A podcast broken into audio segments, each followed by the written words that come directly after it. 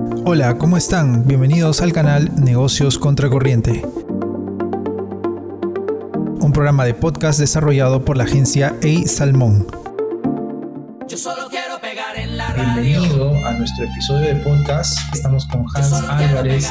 Hans es eh, especialista en temas de comunicación y marketing. Él es Brand Experience Analyst en Global. Hans, ¿cómo estás? Un gusto verte nuevamente después de tanto tiempo eh, que no nos hemos visto de la universidad. Tanto tiempo, Carlos, ¿qué tal? Mucho gusto, Carlos, después de siete años que vuelvo a conversar contigo. Y bueno, la verdad, encantado de estar en este espacio de, de ustedes, Salmón, ¿no? Y bueno, encantado de poder compartir mi experiencia, conocimiento respecto a lo que vengo realizando en Globan y en otras empresas en las que he trabajado, siempre en el campo de marketing y comunicaciones. Así que encantado de estar aquí contigo. Gracias por la invitación. Gracias, Hans. Eh, bueno, justamente con Hans nos conocimos en la Facultad de Comunicaciones. De hecho, estábamos recordando antes de la entrevista que Hans eh, tiene una voz muy particular, entonces te va muy bien con ese tema del podcast. Eh, desde, la universidad. sí, Cuéntanos un poquito de cómo te está yendo en Globant. ¿Qué estás haciendo ahora en Globant? ¿En, qué área estás trabajando? Sí, bueno, antes de entrar a Globant yo trabajaba en Bellatrix, que es una empresa argentina, ¿no? Eh, que, es dedicada al desarrollo de software, a la innovación de las empresas. Y bueno, estuve ahí como marketing analyst, ¿no? Viendo diversos eh, campos del marketing en Perú y en, en Colombia y en Argentina. Luego Globan adquiere a Bellatrix y es que ahí donde entro a otra área de Globan que se llama eh, experiencia de marca o brand experience, ¿no? Y ahí ya soy, digamos, estoy en el equipo que coordina con todas las otras áreas del equipo de brand o de marketing para, digamos, seguir los lineamientos de la empresa, ¿no? Eh, presentar la marca de la mejor manera, tanto a nivel interno como externo, y bueno, ver estrategias de posicionamiento de marca a nivel global. Y bueno, siempre estoy involucrado en temas de comunicación, de marketing, relacionado mucho con el tema de marketing de contenidos, que es el tema que vamos a hablar hoy, con marketing digital, social media, en fin, con diversas ramas de nuestra carrera, que es súper amplia en realidad. Y bueno, Global me ha permitido desenvolverme en muchos campos. Así es, eh, Hans. Justamente, eh, bueno, la especialidad de comunicaciones es muy amplia y uno de los aspectos que vamos a tocar en este episodio es el tema del marketing de contenidos. Vamos a tratar de abarcarlo al menos en los aspectos más esenciales, ¿no? Entonces empezamos un poquito conversando qué es el marketing de contenidos explicado para empresarios, primera vez que están escuchando este, este, este tema. Sí, total. A ver, esta pandemia de la COVID-19 en realidad ha hecho que muchas personas quieran emprender, ¿no? Que quieran tener su negocio propio, digamos, reinventarse, ¿no? Y el marketing de, contenido justamente es una herramienta que te va a enseñar a cómo presentar tu producto o servicio de una manera no tradicional, ¿no? Eso es algo no tradicional, un poco disruptivo, que lo vamos a ver más a detalle más adelante, con el objetivo de obtener ventas, de ganar clientes nuevos, de fidelizar a los clientes que ya tienen, y que las personas te compren tu producto, te lo vuelvan a comprar y te compren otros productos dentro de tu portafolio. Entonces, digamos que esa es la idea un poco del marketing de contenidos, ¿no? Que tengas una estrategia de contenidos que logre fidelizar a tus clientes y que cuando alguien quiera hacer una compra, tú seas su primera opción, que te tenga en su mente o en su top of mind, como le decimos nosotros, ¿no? Entonces, hay una definición que me gusta mucho que es sobre las 7C del marketing de contenidos, ¿no? Que nos dice que el marketing de contenidos es una cultura de entrega de contenidos. Es una cultura porque es algo constante, tiene que ser parte de tu ADN o de, tu identidad como empresa, ¿no? Enfocado siempre en los clientes. En tu público objetivo. Y esta entrega, por supuesto, tiene que ser continua, tiene que ser a largo plazo, tienes que planificar diversos contenidos que lo vas a ir distribuyendo a lo largo del tiempo, ¿no? Y este contenido, por supuesto, tiene que ser entregado en diversos canales, no en uno solo. Eso también lo vamos a ver más adelante cuando hablemos un poco de los canales. Y el objetivo, disparar y obtener conversaciones, que es la primera etapa o acercamiento a la marca, y luego conversiones, que es decir, que esa persona desconocida llegue a ti y se convierta en tu cliente. Eso significa convertir, ¿no? Lograr que esa persona desconocida se convierta en un cliente tuyo y te consuma o compra tus productos o servicios. Por ahí más o menos va, si es que queremos verla desde, de una manera conceptual, la definición de marketing de contenidos. Ok, ¿cómo puede beneficiar el marketing de contenidos a una marca que recién está iniciando, por ejemplo, un negocio de pizzas, por ejemplo? ¿No? Eh, tú sabes que nosotros estamos comenzando, yo estamos comenzando con un amigo un negocio de pizzas y cómo puede aplicar el marketing de contenidos a un negocio de pizzas. Sí, digamos que para, para que logremos eh, tener un plan de marketing de contenidos, en este caso para el caso en particular que mencionas, hay que tener en cuenta cuatro puntos. ¿no? El primero que tú tienes que hacer es plantearte los objetivos de tu estrategia, ¿no? Es decir, ¿qué quieres conseguir con tu estrategia de marketing de contenidos? ¿Quieres, por ejemplo, en tu caso, quieres conseguir que las personas visiten tu página de Facebook?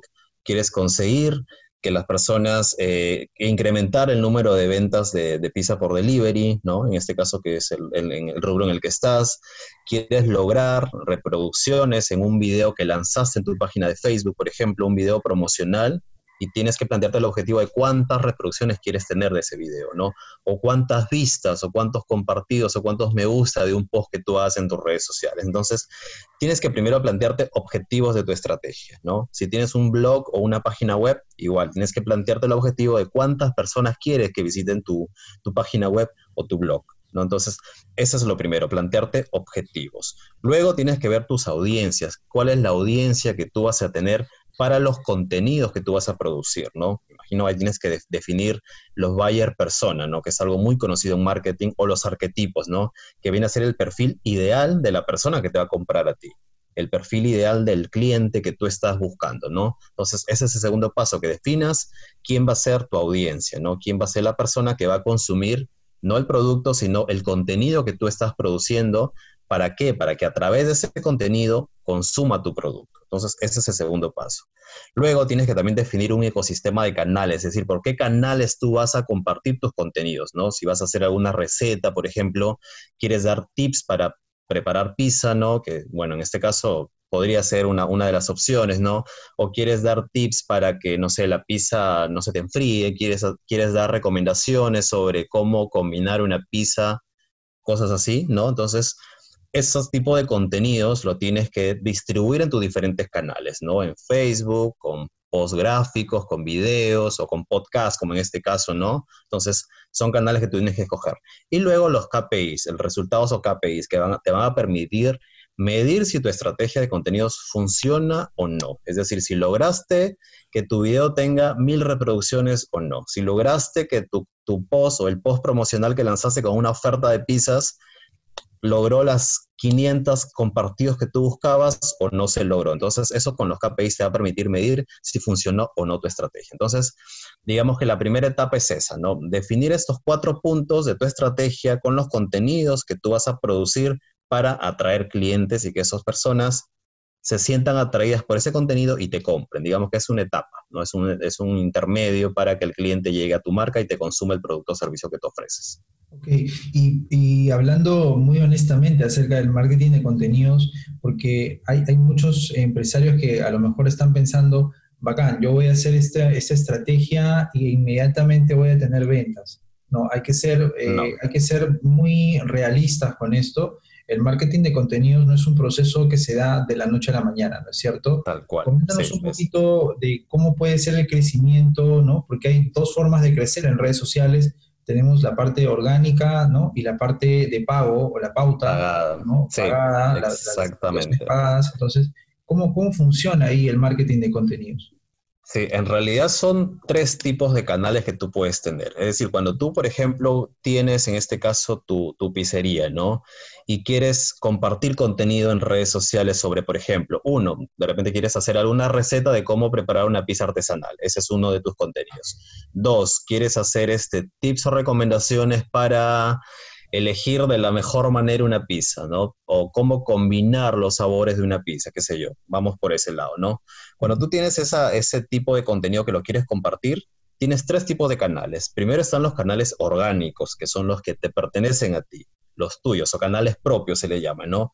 Tu cuenta de Facebook, tu cuenta de Instagram, que tú puedes postear y no te cuesta absolutamente nada, ¿no? Luego están los medios de pago, que vienen a ser ya la publicidad en Facebook, la publicidad en Instagram o en YouTube si tienes algún tutorial. Entonces tú tienes que pagarle a estas plataformas para que tu video tenga mayor alcance, tenga mayor visibilidad y llegue al perfil o al público que tú quieres que llegue ese video o ese contenido. ¿no? Ese es el segundo tipo de, de canal. Y el tercer canal son los medios ganados, los medios gratuitos que tú ganas en base a lo que tú estás compartiendo, que viene a ser, por ejemplo, el rebote en prensa, ¿no?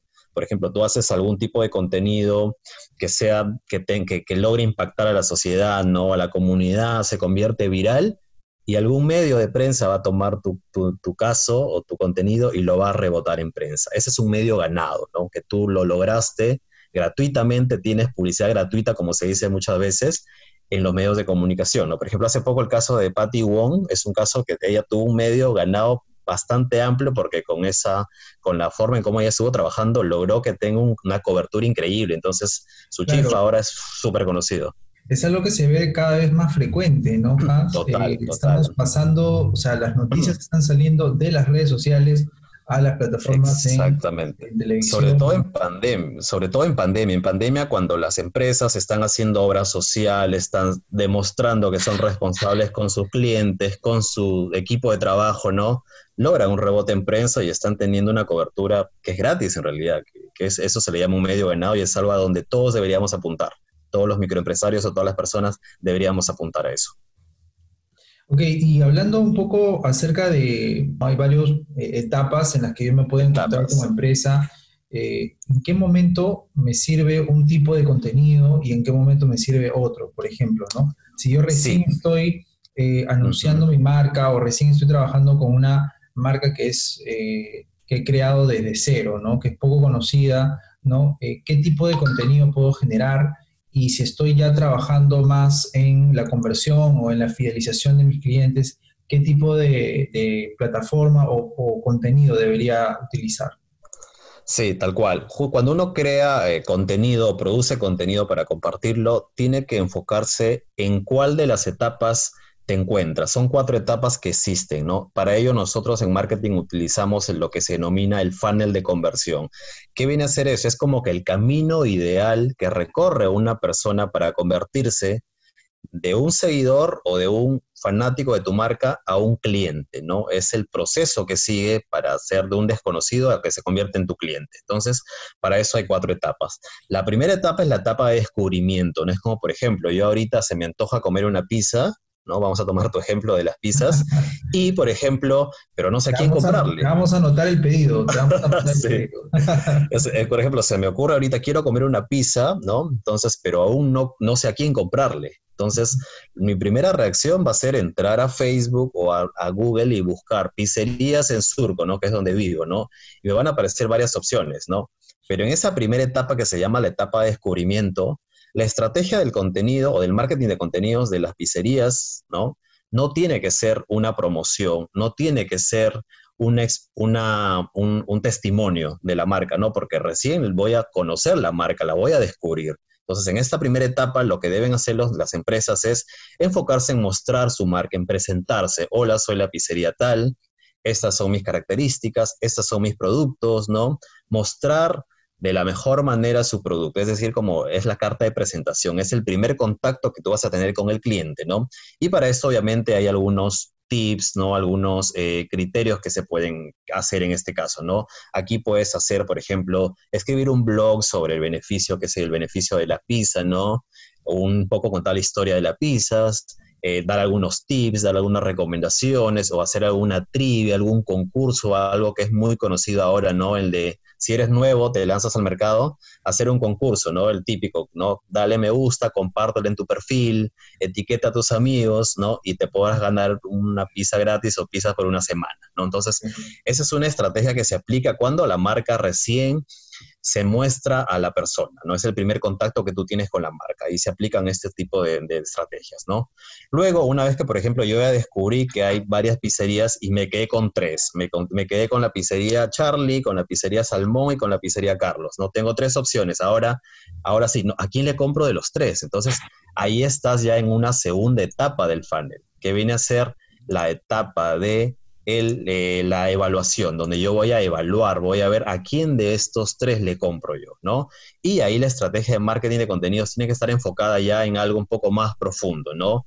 En mostrarte un poco eh, los casos de, estudio de, tu empresa, ¿no? Por ahí alguna receta un poco más profunda, por ahí quizás hacer un webinar si es que tu negocio es algo un poco de otro, de otro rubro, ¿no? Un poco tutoriales, los tutoriales funcionan muy bien aquí. El objetivo aquí es que tú ganes la confianza de ese prospecto de cliente, ¿no? Lo trates de acercar de la mejor manera a tu marca para que te compre a ti y, decida finalmente comprarte a ti, ¿no? Algo que está funcionando mucho ahora en el tiempo, en la época de pandemia, en esta segunda etapa, es que, por ejemplo, muchos clientes buscan los protocolos de seguridad que tienen las empresas o los negocios. Entonces, como que yo me quiero ir a comprar a una tienda de zapatos, ¿no? Física, encuentro varias opciones, pero una vez que elegí a las tres que tengo en mente y quiero decidirme por una de ellas, voy a entrar muy en detalle a buscar si tiene protocolo de seguridad, ¿no? Si tiene el, protocolo sanitario, si tiene recomendaciones, toda esa parte, ¿no? Que es muy importante ahora. Y es algo que va a pasar mucho con los restaurantes una vez que se, se, active o, o, se amplíe un poco más el tema. Entonces, ese, eso funcionaría en una segunda etapa, porque eso puede hacer que un cliente decida si va o no a tu establecimiento. Sí, efectivamente, ahí en ese aspecto, por ejemplo, te cuento, eh, tenemos una una marca que estamos manejando en redes sociales, ¿no? Un cliente que tenemos en redes sociales que se llama Pásalo, que es una plataforma de posición de servicios y nos ha llamado mucho la atención porque aquellos posts que hemos diseñado que han llamado más la atención han sido justamente los que tienen que ver con protocolos de seguridad, ¿no? Entonces, esa, la, ahorita la preocupación en ese aspecto eh, es, es grande, entonces hay que saber leer esa preocupación del cliente para poder ofrecerle, ¿no? Continúa, por. Totalmente, totalmente. Eso puede hacer en que un cliente decida si te compra o no. Entonces, no, eso va a pasar ya en una segunda etapa, ¿no? Y luego ya viene la etapa de conversión. La etapa de conversión ya es cuando convertiste o se convierte al desconocido, lo conviertes en tu cliente. Como ya te comprocesé, finalmente me quedo con la pizzería A, ¿no? Con la pizzería Charlie me quedo con esta, le voy a comprar el producto, ¿no? Y obviamente aquí es donde recién al cliente le interesa saber si tienes una promoción, si hay un 2 por 1 aquí le interesa recién saber si tienes un descuento, ¿no? Si hay algún cupón de descuento, si hay por ejemplo, el monedero del, ahorro de Incafarma es un caso de éxito en esta parte, en la tercera etapa, porque te permite ¿no? que el cliente, aparte de, comprarte y todo, tenga puntos de descuento, ¿no? Entonces son cosas que, te van a ayudar en esta parte, ¿no? En la etapa de conversión. Y luego recién viene ya la etapa de fidelización, ¿no? La etapa de fidelización ya es la etapa donde el objetivo de tu estrategia tiene que ser que el cliente vuelva a comprarte, ¿no? Que el cliente vuelva a comprarte el producto o servicio o que te compre otro producto que tú estás vendiendo, ¿no? Eso es muy importante, ¿no? Porque a veces muchos negocios dicen, bueno, ya vendí esto, muy bien, ahora sí, me olvido de esta persona. Y no, tienes que trabajar en una estrategia de fidelización para que esos mismos clientes se vuelvan a comprar. Aquí entra mucho en esta cuarta etapa, entra mucho la importancia de la experiencia del cliente. Cuán importante es que el cliente se sienta contento, satisfecho con el producto o servicio. ¿Por qué? Porque de nada te sirvió que hayas trabajado en las tres primeras etapas para que el cliente te compre, sí, cuando va a probar el producto o servicio, el servicio no es el mejor, no es bueno, no es lo que esperaba, no tiene el tamaño que esperaba, no tiene las garantías que tú le ofrecías, ¿no? Por eso es muy importante que se trabaje en esto y aquí entra mucho también los servicios de postventa. La postventa es clave para la fidelización de clientes y en esta cuarta etapa es de mucha importancia para que el cliente vuelva a hacer, vuelva a comprarte una y otra vez, ¿no? Y te pueda recomendar sobre todo, que es lo que todos deberíamos apuntar. Así es. Y en este caso, mira, en el tema de la postventa, ahorita estamos viendo también en coyuntura, estamos viendo que los servicios de delivery de empresas que tienen, eh, que tienen toda la logística, o bueno, que nosotros pensábamos que tenían toda la logística, ¿no? Empresas como estos grandes centros comerciales, que de repente su servicio de delivery se está volviendo un dolor de cabeza para una gran cantidad de clientes, y yo me imagino que debe haber muchos eh, clientes por ahí que dicen, oye, ¿sabes qué? Nunca más vuelvo a comprar en delivery, ¿no? O la dudo, ¿no? Porque hay tantos testimonios que se suben en redes sociales de gente diciendo, tal marca no me trajo lo que había pedido o me trajo lo que no había pedido, ¿no? O sea, eh, eh, y, en, y, en, esta parte del postventa, o sea, se vuelve crucial, ¿no? Algo, Total. Algo que está pasando acá es que, por ejemplo, muchas empresas eh, se quieren reinventar o se han reinventado y está bueno que lo hagan, ¿no? Que tengan su tienda online, tengan una página web para compras, pero cuando tú entras al mundo online, tienes que tener otros criterios en cuenta que no los tenías cuando tenías una tienda física. Tienes que ver que tu stock esté actualizado constantemente, ¿no? Es algo que le pasa a Ripley y a Falabella, por ejemplo, que imagínate, son empresas grandes, ¿no? Que ahí hubo el problema de que mucha gente compró y al final nunca les llegó el producto porque no hubo una actualización efectiva del stock de productos y se vendió más de lo que se tenía disponible, ¿no? Entonces, eso está pasando también con los servicios de delivery, que a veces se ofrecen cantidades grandes y a veces no te abasteces. Entonces, tienes que ver mucho ese tema. Cuando tú entres a la parte de e-commerce o quieras entrar al, mercado digital, tienes que evaluar mucho esa parte, la parte de stock, la parte de que tu página no se estrese, de que tengas una buena página web, que tenga un sistema adecuado, un, la, la, parte de QA es clave acá, ver la prueba de calidad, qué tan bien está funcionando todo, la parte de UX, ¿no? Qué tan fácil es utilizarla. A veces pasa que hay aplicaciones que se lanzan y que en realidad tiene muchas deficiencias. Entonces, no es una buena forma de presentar o de vender tu, producto o servicio. ¿no? Por eso está bueno que se analice mucho antes de entrar a la parte digital. Esa parte del, del UX que mencionas, ¿no? El User Experience o experiencia del usuario, ¿no? Resulta un detalle muy importante al momento de que un cliente entra y decide comprar, ¿no?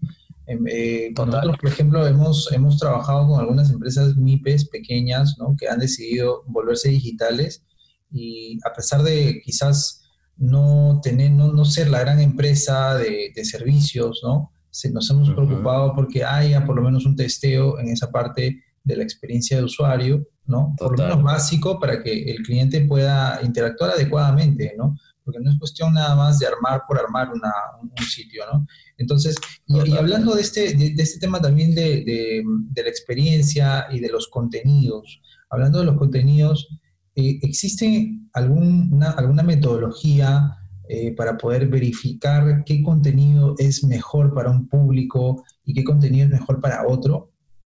Total, total, sí, totalmente existe. Es, es parte de justamente de, de, cómo tú mides la efectividad de un contenido, ¿no? Por ejemplo, ¿qué hacemos nosotros en Globan o lo hacíamos también en Bellatrix, ¿no?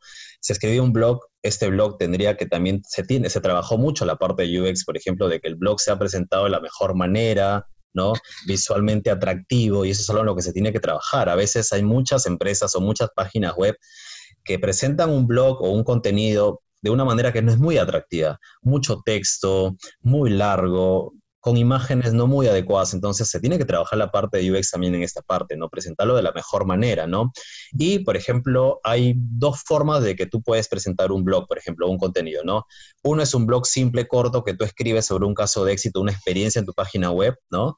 Y obviamente cuando tú lo, lo escribes en tu página web y lo vas a mostrar en Facebook, en Instagram o en Twitter, en cualquier otra plataforma, tienes que crear algo que se llama UTM. UTM, ¿qué quiere decir? Que el link del blog donde está alojado, tu, donde, el, del lugar o de la página web donde está alojado tu blog, le tienes que agregar que, por ejemplo, ese blog eh, lo vas a compartir en Facebook, entonces le creas un link especial para Facebook, luego creas un link especial para Twitter, luego creas un link especial para Instagram y así creas links para cada plataforma. ¿Para qué? Para que tú luego puedas medir cuántas visitas entraron a tu blog desde Facebook, cuántas entraron desde Instagram, cuántas entraron desde Twitter, ¿no?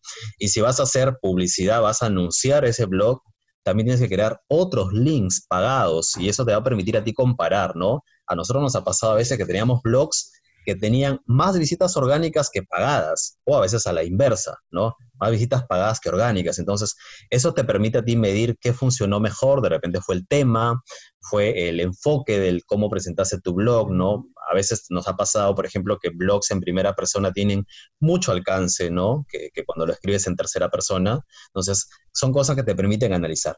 O, por ejemplo, si tú hiciste un anuncio de tu promoción de pizzas 2x1 en Facebook y también quieres medir la efectividad, pues puedes medir ahí, ¿no? Cuántos compartidos subieron orgánicos, cuántos pagados, cuántos likes pagados hubieron, cuántos orgánicos, ¿no?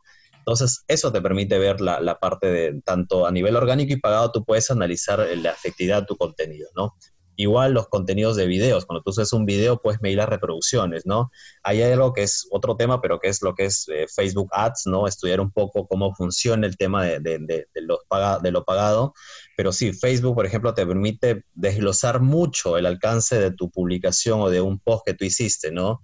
Por, por público, por locación, de acuerdo a cómo tú lo vayas, este, exactamente, por horarios. Entonces, ¿no? Sí, es, es, muy detallado el informe que nos puede dar Facebook. Total. y eh, eso te permite a ti cambiar tu contenido, modificarlo en base a los resultados que obtuviste, ¿no? O comparar, por ejemplo, a veces tú pones un post de promoción, pones un post quizá enfocado más en los atributos de tu, de tu, producto o servicio, quizá pones otro con algunos tips de cómo usar tu producto o servicio y luego puedes medir cuál de esos funcionó mejor y en base a eso seguir trabajándolo, ¿no? Entonces eso es algo que te permite hacer el contenido también. Y el tema de la creatividad, eh, también aquí en el marketing de contenidos es fundamental.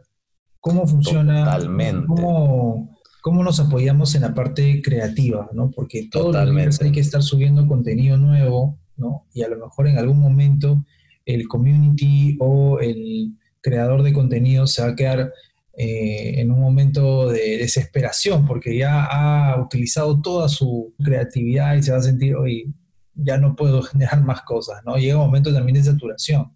¿Qué recomendaciones podrías dar tú, por ejemplo, para ese, para ese tema, ¿no? Para generar mayor creatividad o momentos creativos para generar contenido. Total, sí. A ver, formatos hay muchísimos para hacer contenido, ¿no? Formatos hay muchos. Puedes hacer blogs, white papers, puedes hacer videos, tips, ¿no? Recomendaciones, tutoriales, webinars, ¿no? Podcasts. Hay muchos formatos de contenido, ¿no? Pero como tú dices, ¿pero de qué tema hago? Sobre en qué enfoco mi contenido. Entonces, es, ahí es donde hay algunos tips, ¿no? Para que puedas tú explorar, explotar un poco la parte creativa, ¿no?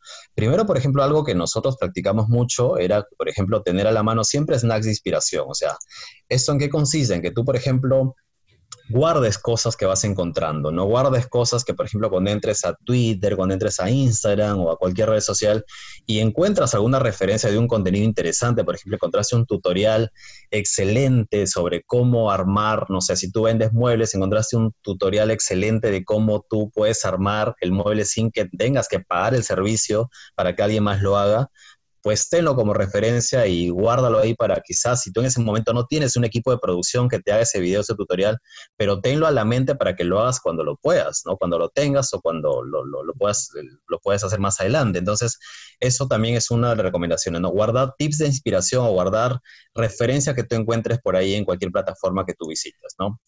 Luego, por ejemplo, algo que es clave es mirar la competencia, mira lo que hace la competencia, mira lo que hacen las otras pizzerías, mira lo que hacen los otros restaurantes, ¿no? Algo que ahora muchos están haciendo era justamente lo que hablábamos ahora, ¿no? Sobre los protocolos de seguridad, ¿no? Enfocar su estrategia ahora de marketing, de marca en los protocolos de seguridad, ¿no? Lo que ha hecho hace poco la cerveza esta Heineken, creo que si no me equivoco, la que hizo una campaña muy buena de cómo va a ser el regreso de, a los bares, ¿no? A los bares, a las discotecas, entonces es una estrategia en realidad enfocada exclusivamente en, lo que es tendencia ahora y le ha funcionado muy bien, ¿cierto? Por ahí tiene obviamente sus pros y contras, pero es una estrategia que a nivel marketing les ha funcionado muy bien, ¿no? Luego, por ejemplo, mirar el calendario es clave, por ejemplo. Ahora en realidad es un poco más complicado ver ese tema, pero eh, cuando estamos en la época, en la, en la normalidad, en la antigua normalidad, eh, mirar el calendario es clave ver las fechas claves, ¿no? Por ejemplo, tienes que adaptar un contenido especial para cada fecha, fiestas patrias, Navidad, Día de la Madre, Día del Padre, fiestas claves, es importante que, prepares un contenido especial para esa fecha, ¿no? Alguna promoción especial, San Valentín, por ejemplo, pizzas románticas, qué sé yo, pizzas en forma de corazón. Entonces, ver la forma de adaptarte a la fecha especial, ¿no? Imagínate qué sería si es que a Ripley o a Falabella se le olvida el Black Friday, ¿no? Una fecha tan importante, entonces es imposible que se le pueda olvidar. Entonces, eso es porque se está pendiente al calendario, se está pendiente a los momentos claves para vender productos o servicios, ¿no? Otra cosa importante es... También a la, y atentos también a la coyuntura, ¿no? Cuando, Total. ¿no? A, los, a los virales, a las acciones que llaman mucho la atención, ¿no? Ir, leyendo el contexto. Tiendas Adams, por ejemplo, es un caso de éxito excelente porque Tiendas Adams siempre está a la vanguardia de, de, la, de, la, coyuntura, ¿no? Haciendo publicaciones interesantes, memes, tutoriales, ¿no? Tips, cada vez que sale algo así viral, la marca lo adapta y la, adapta a su forma y, de esa forma en realidad se vuelve muy viral su, contenido. Otra, otra estrategia importante es también escuchar al público, ¿no? Aplicar el social listening, que consiste en que tú leas comentarios, leas las lo que la gente habla de ti, de tu marca, ¿no? Muchas marcas no revisan los comentarios de la gente en los posts que hacen, no revisan las opiniones que hay en Twitter. Twitter es muy importante, ¿no? Por eso es que es importante siempre trabajar los hashtags para que tú puedas medir en Twitter qué se habla sobre ti, sea bueno o malo. Y en base a eso también, por ejemplo, si es que la gente está criticando mucho la, quizá los precios o está criticando mucho la forma de presentación de tu producto, pues eso te va a permitir reinventar o cambiarla o modificarla, ¿no? Para que esté el público obviamente más contento con eso, ¿no? Algo que también se debe aplicar mucho es el brainstorming. El brainstorming, ¿no? Esta estrategia de que tú invitas a todas las áreas de tu empresa o de tu negocio para que opinen sobre una estrategia que tú estás diseñando, ¿no?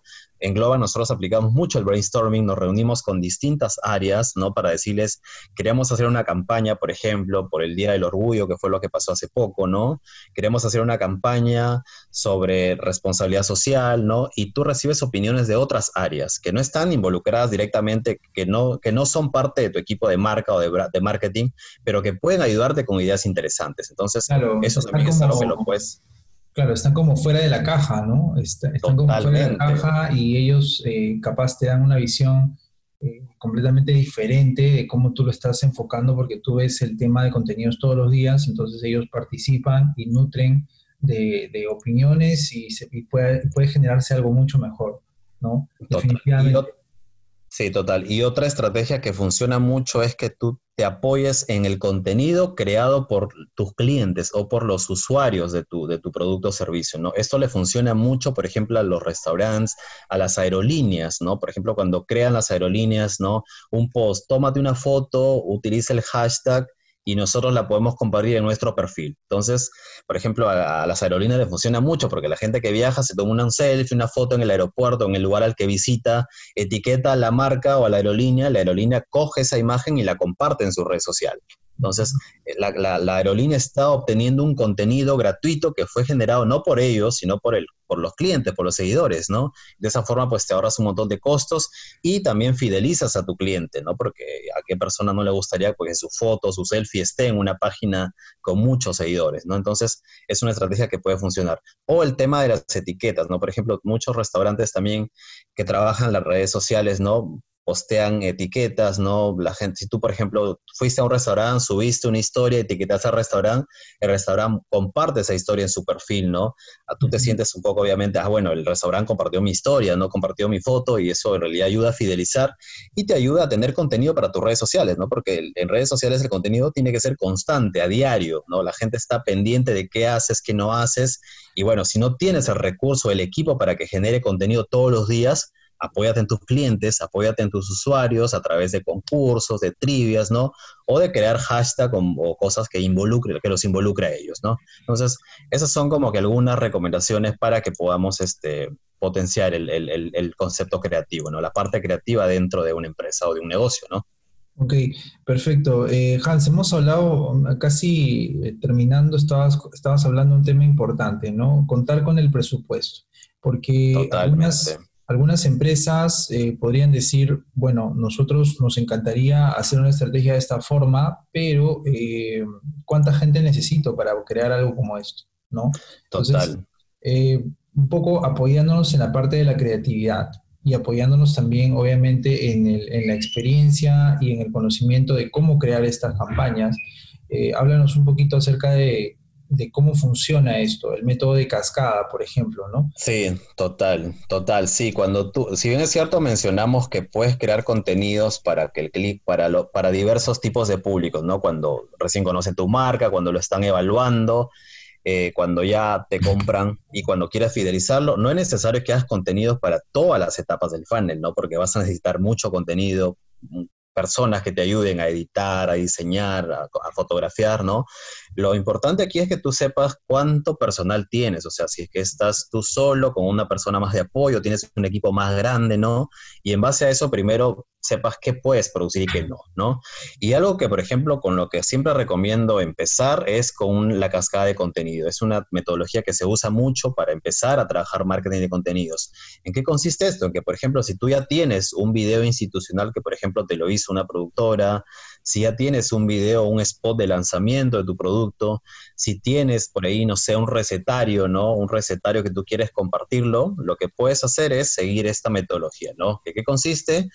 que este producto lo desgloses, lo desgloses. Por ejemplo, si tienes un video institucional, lo desgloses en varias partes, ¿no? O, por ejemplo, si tienes el video de un webinar, algo que, por ejemplo, están haciendo ahora, muchos emprendimientos son webinars, ¿no? Que hablan de diversos temas. Entonces, este video lo puedes dividir en muchas piezas, ¿no? Los, los segmentas y cada segmento, cada parte de este video lo compartes en diferentes redes sociales. Por ejemplo, pones el video 1, lo compartes en Facebook, el video 2 en Twitter, el video 3 en Instagram, o lo adaptas a distintos formatos, ¿no? Formato para historia, formato para, para el feed de la cuenta, ¿no? O si tienes, por ejemplo, algo que también este, funciona mucho con empresas que se dedican al estudio de mercado, ¿no? Es que, por ejemplo, si tienen un informe interesante sobre alguna estadística que hicieron, un estudio de mercado, ¿no? De ese informe tú puedes sacar datos, datos, eh, pastillas, pastillas, nosotros le llamamos, ¿no? Pastillas informativas, ¿no? Datos informativos sobre tu estudio que hiciste o sobre investigación y hacer post gráficos para tu red social, para Facebook, para Instagram, ¿no?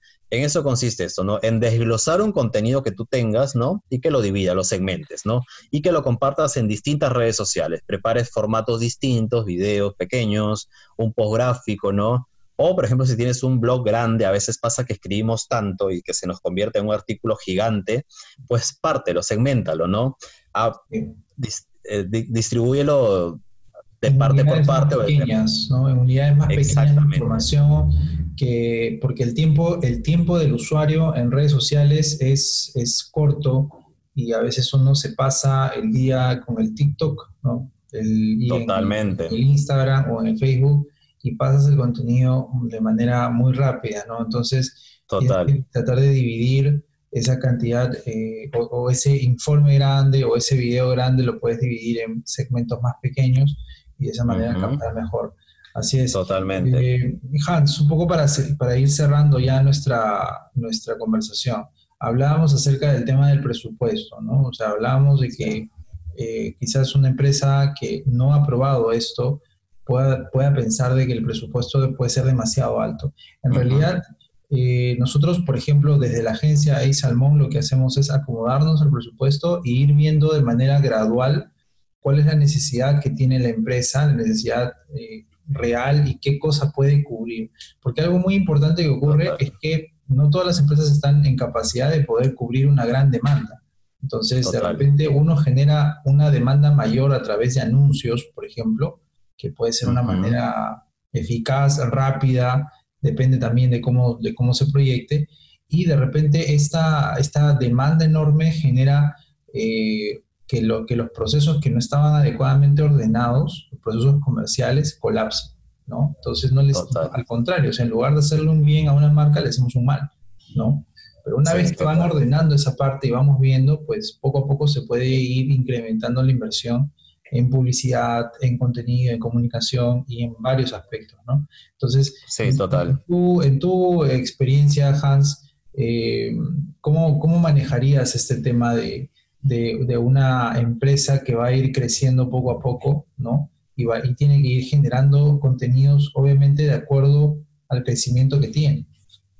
Claro, total. Sí, de hecho que el primer punto de arranque son las redes sociales, que es algo que no te cuesta, no, no te cuesta crearte una página de Facebook, y, creo que todo emprendimiento debería tenerlo ahora, ¿no? Todo emprendimiento, si no está en Facebook, si no está en Instagram, es una marca que probablemente se esté perdiendo de mucho, se esté perdiendo de tener muchos clientes, ¿no? Porque ahora mucha gente está, la mayoría de personas están en redes sociales y es un espacio que lo puedes aprovechar. Y no es muy caro, no es muy caro tener una fanpage, no es muy caro tener una página de Instagram, ¿no? Y obviamente el contenido que vas creando va a ser de acuerdo a cómo tú vayas creciendo, ¿no? Empieza haciendo posts eh, sencillos, ¿no? Con algunos tips, por ejemplo, en Facebook, o algún video corto, casero, ¿no? Que te puede servir en realidad. Hay muchos videos ahora, por ejemplo, TikTok es una herramienta gratuita que te permite crear videos interesantes y que no te cuestan, los puedes hacer tú mismo en casa, ¿no? Más adelante, si por ejemplo ya te creas una página web, que ya es una inversión o un poquito más grande, ¿no? Ya tienes que crear otro tipo de contenidos, ¿no? Crear blogs, crear artículos, ¿no?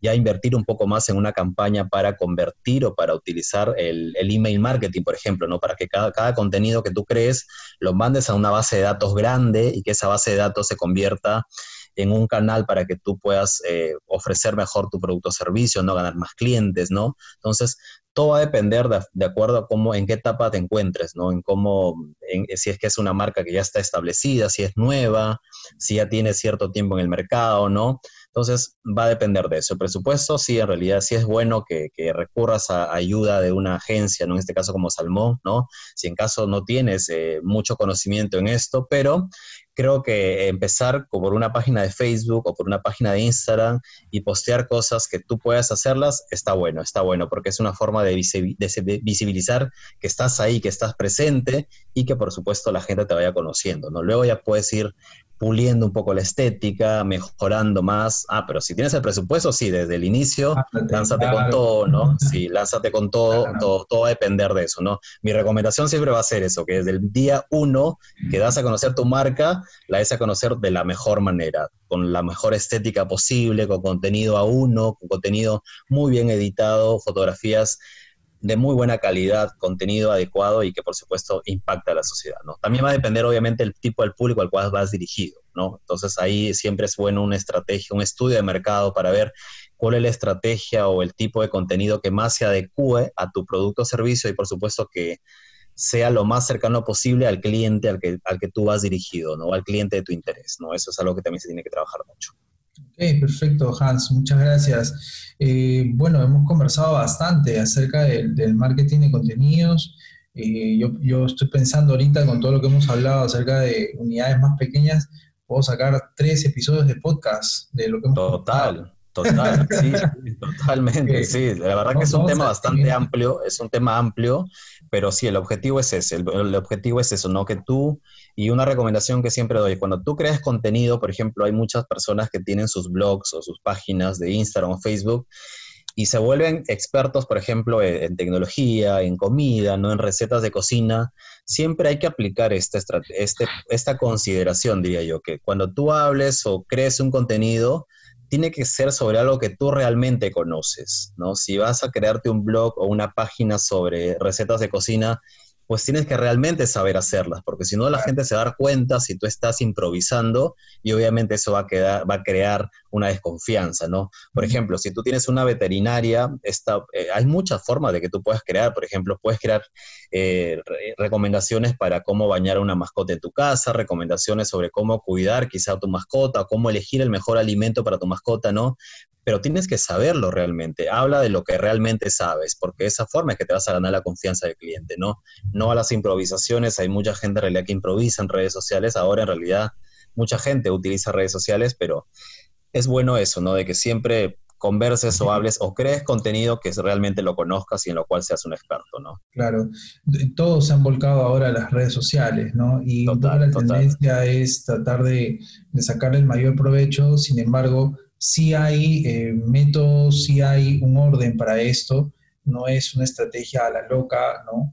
Eh, sin embargo, también las herramientas son bastante sencillas. Por ejemplo, una de los lives en Instagram generan mucha visualización eh, porque básicamente le llega una notificación a toda mi red de contactos de que estoy haciendo esto, ¿no? Y es una herramienta muy, muy potente para dar a conocer algo que yo estoy haciendo. Entonces, exactamente. Y es gratuito, ¿no? Y es gratuito. Y digamos que algo que siempre se dice, ¿no? Es que habla más sobre lo que sabes, lo que conoces, que tu producto en sí, ¿no? Porque es como que ya, ya no, ya, ahora ya no funciona mucho la estrategia de enfocarte netamente en hablar sobre tu producto, sino hay que hablar sobre los beneficios de ese producto o servicio, ¿no? Cómo te puede ayudar a ti en tu estilo de vida, cómo te puede, qué beneficios te da el consumir ese producto o servicio. Más que hablar de las características del producto, habla sobre los beneficios en sí del producto para ti como cliente, ¿no? Ahí se aplica mucho el tema de hablar sobre las emociones, ¿no? El neuromarketing, ¿no? Que son cosas claves para este punto. Así que sí, está bueno lo que tú comentas, lo de los lives, que te permite eh, tener mayor engagement, alcance y por supuesto posicionamiento de tu marca, ¿no? Eso está bueno. Gracias, Hans. Encantado de tenerte con nosotros. Gracias a ti, Carlos, por la invitación. Espero poder estar en otro espacio para seguir hablando sobre, no solamente sobre este tema, hay muchos temas del marketing que, que son buenos tocarlos, que es bueno reflexionar sobre eso. Así que bueno, en otra oportunidad estaremos hablando sobre otros temas y bueno, mucho éxito con la, con la empresa, ¿no? Con Salmón. Sigue adelante. Muchas gracias. Y nos vemos en un siguiente episodio. Verte sufriendo por cada centavo. Dejémoslo todo y vámonos para Miami. Voy a lo que voy, a volverme famoso.